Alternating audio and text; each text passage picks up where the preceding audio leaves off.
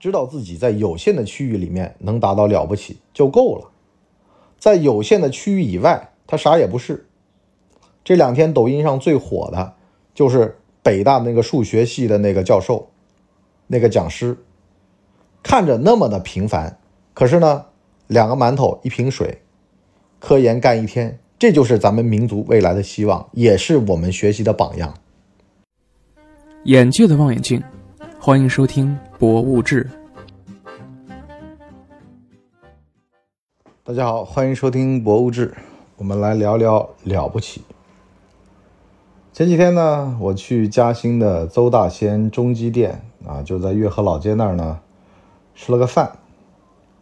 我能发现啊，这家老店有意思。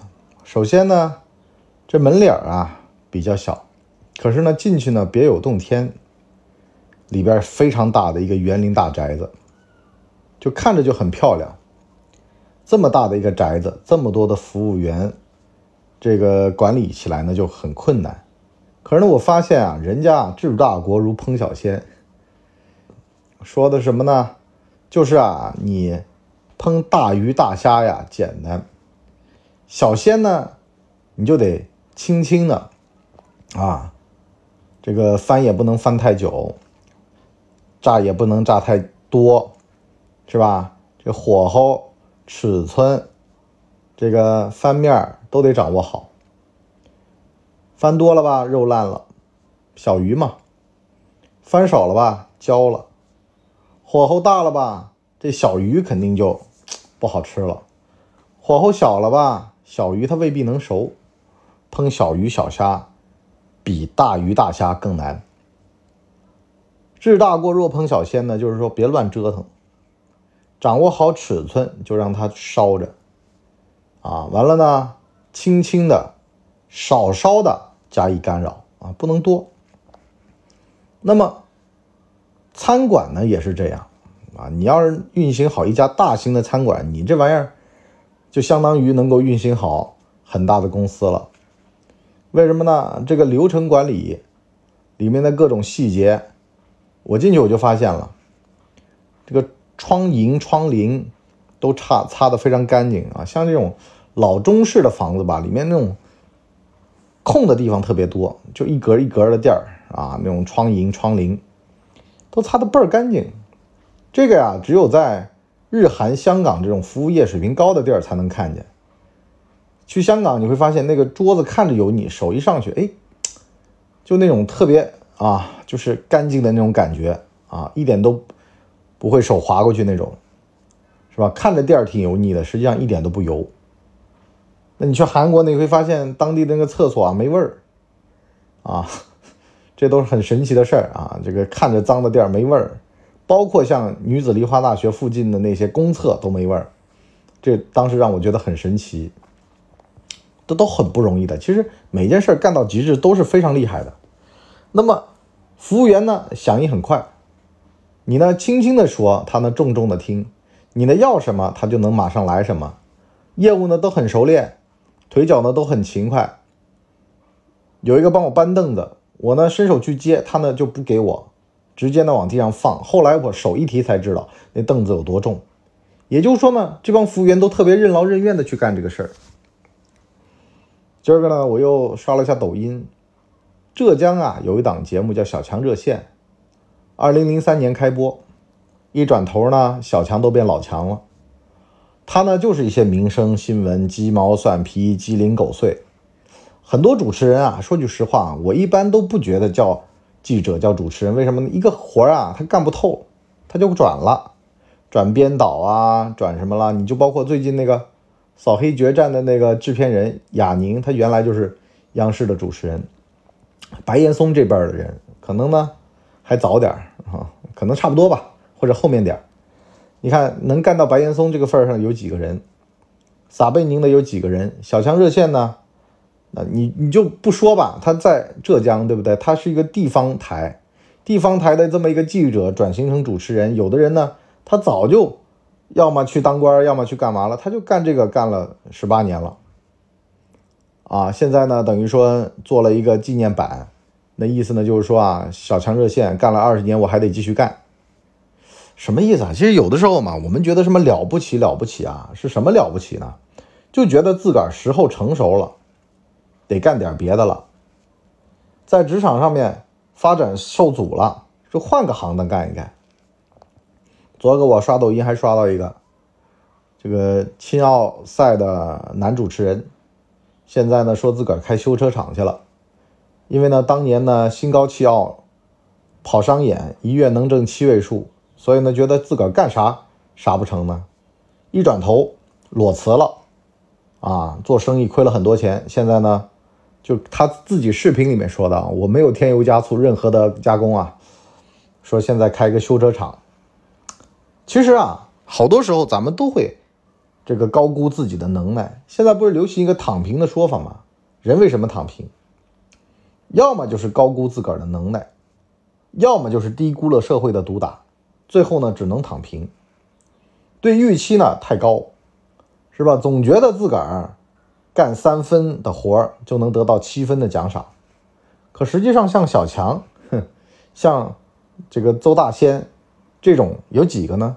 老老实实的、本本分分的把自己眼前的这点小破活儿给干好了。您就包括像我吧，我经常啊在我们的付费节目里面跟我们的各位听友说这么一个道理。你讲万中无一的事儿，一堆人坐那儿听，哎呦，这就是我，是吧？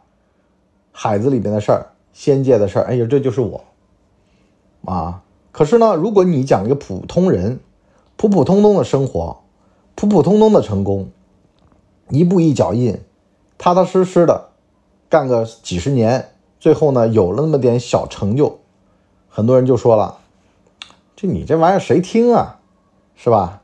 你这玩意儿一点都不精彩，可是呢，人生不是故事，人生一个不小心会变成事故，这可能性还大点其实都是一步一脚印，干个五年十年，升个小职，甚至呢干个五年十年也未必升职。生活就是这么的血淋淋的摆在你面前。作为一个中年人，最大的能耐其实就是接受这份平凡。在里面把这事儿干出花来，把生活包出包浆来。啊，你有很多的人就说呀，我就碰到那种啊，就是说，我说啊，有没有办法能够让我的资产啊马上翻啊，或者怎么的？我就说你这个最好啊，去找找那些割韭菜的，他们有办法让你在三个月之内从天堂到地狱。我这没有，我这只有普通人踏踏实实的，啊，稳稳当当的。一步一脚印，一步一阶梯的，而且啊，踩中了时代风口的机会，并不是你有多能耐，而是呢，恰好被历史选中了。啊，这会儿呢，大家都在排队啊，完了呢，你呢看到另外一队起来，你呢往那队走了两步，你就排到第一了，你就觉得以后啊，看到只要是开新队的机会，你都会上。实际上啊，这种路径依赖未必对。啊，未必正确，但是呢，也被很多的骗子拿来割韭菜，是吧？现在好多电信诈骗的这些骗术，实际上都是被用烂了的。但是为什么有效呢？他有人就是觉得自己是例外的那个，啊，总有这个钓鱼的邓刚嘛，对吧？打窝的时候，这些鱼吃窝里面的玉米吃高兴了，总觉得只要一嘴咬下去，这就是该我吃的。可实际上呢，你不知道。实际上的那些骗子，他在打窝，一会儿鱼钩就下来了，完了呢，那个饵呢捏的特别松，你呢总觉得吃不着，吃不着，用力一咬，好了上钩了，钩往上面一拉一蹬，你就跟着鱼线上去了，而且吧，他也不用蛮力，他那八字形遛鱼，啊，你一紧他松，你一松呢他紧，好了，把你溜的没脾气了，啊，把你溜的。没力气了，最后呢，哎，拿个渔网把你一捞，你也就认命了。所以呢，生活很多时候啊，就这么个王八蛋。所以呢，发财发财发哪种财？哼，我说的实在点啊，你比如说你当官千里求财，好了，现在多少是打窝的，多少是鱼钩，你根本不晓得。那么稳妥点的办法呢，就是不去求这个财，老老实实干活啊，用。这个电影里面的话说呀，就是你这个时候心里得装着人民，为人民服务，对吧？你才能去干这个事儿。